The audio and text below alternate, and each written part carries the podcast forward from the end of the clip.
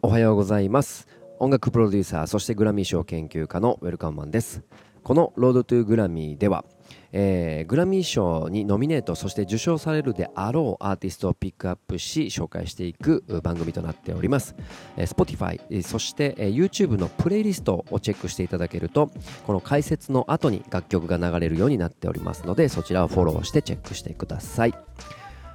さあ今回紹介するアーティストですね、えー、今すごく話題沸騰中でございます。リル TJ ですね、えー、彼を紹介していきたいと思います。えー、ニューヨークはサウスブロンクス出身の2001年生まれですね。現在はなので20歳だと思います、えー、サウスブロンクスは、まあ、ヒップホップ誕生の地としても知られておりまして70年代から90年代の、まあ、放火とかドラッグ蔓延など政府から見捨てられている土地でした。えー、現在はね遅延は改善しているもののいいとは言い切れない状況で、まあ、いわゆる、えー、まあ、すごくこう治安の悪いところから新しい音楽が生まれるとかね新しい思想が生まれるなんてことはよく歴史的にもありますが、まあ、そんなヒップホップの代表的な、えー、すばあの街だということですね。えー、そんなところに生まれ育ったリル TJ は、えー、10代前半の頃から問題児として育ち学校はスキップし、えーまあ、盗みをするようになります。その付け合わせは思っていたよりも早く、えー、15歳の時に1年間少年少年に行くことが決定します。少年時代の1年というものは、え、非常に彼にとっては大きなものでね彼の成長を後押ししたということでえー、そこから、まあ、ノートブックに歌詞を書き溜め音楽活動を始めると。ラッパーとしてのキャリアを、えー、始めたということですね、えー、さらに、えー、彼はですね、え母親にはもう二度と戻らないのと。刑務所には戻らない。少年院には戻らないと。悪いこともしないということで、え音楽に精を出すと、まあ、そういったあ少年時代を迎えます。えー、そこからですね、えー、レコーディングスタジオに入るようになり、えー、トラックメーカーと出会い、え自身の楽曲を発表し始めるということがか始まります。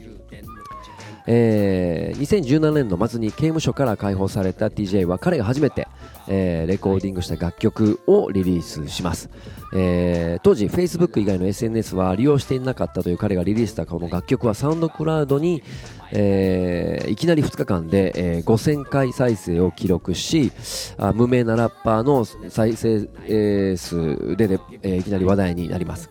えーさえー、さらにですねそれはですね有名ラッパーの楽曲名をタイトルにし再生回数を稼ぐというね、まあ、バイナルマーケティングの生みの親ソウル J.I. ボーイが取り入れた手法だったんですね、まあ、そういった、えー、っとちょっとしたこうマーケティング手法も使いながら、えーまあ、それをですね、まあ、ラップとしても面白く、えー、そしてちょっとネタのようにね、えー、そういうテイストで発表することによって一気に、えー、彼自身が人気になっていくという流れになっていきます。で今回のね、その2017年の楽曲がですね、リリズムというね、ヒットを楽曲なんですが、そのヒットを受け TJ は本格的に音楽活動に取り組むことを決意します。えー、そこからどんどんどんどん楽曲制作をし、えー、いろんなアーティストのコラボレーションをしながら、えー、いろんなサンプリングもですねもう分かりやすく例えば、え、カナダのポップシンガージャスティン・ビーバーのね「ベイビーというねメロディーラインを大幅に引用した一曲も入れるなどね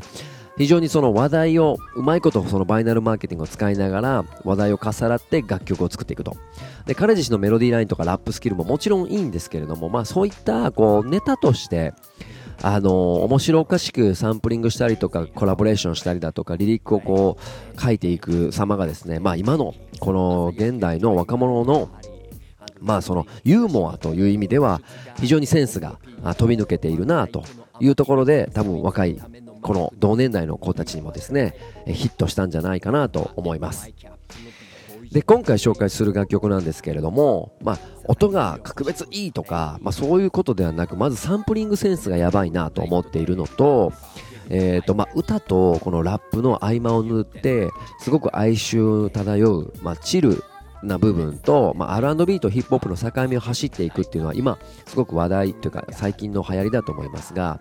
まあ、そういうところで非常にこう、うん、リリックのネガティブな部分と曲のこう哀愁漂う部分が、えー、この自粛中のねお家で過ごす日々に非常にこうハマったんじゃないかなと思います。今 Spotify のバイナルチャートで非常にねグローバルランキングもトップに上がってきているので今回ピックアップしました、まあ、こういったね若手のラッパー、えー、シンガーみたいなね、えー、のが今すごい世界的にこう飛躍している中まあ普通に歌を歌うっていうじゃなくてこうバイナルマーケティングを用いたり、まあ、ちょっとこう有名な楽曲のサンプリングをユーモアたっぷりで、えー、届けたりっていうのが、まあ、再度ねこうセンスとして、えー、捉えられているんじゃないかなと思います。で僕自身もすごく何回聴いても飽きない楽曲で哀愁漂うこのメロディーラインとか、えー、リリックの内容とかには非常に注目し今回ピックアップしました。はい。それではお届けしましょう。LilTJ、えー、6ラックで Calling My Phone どうぞ。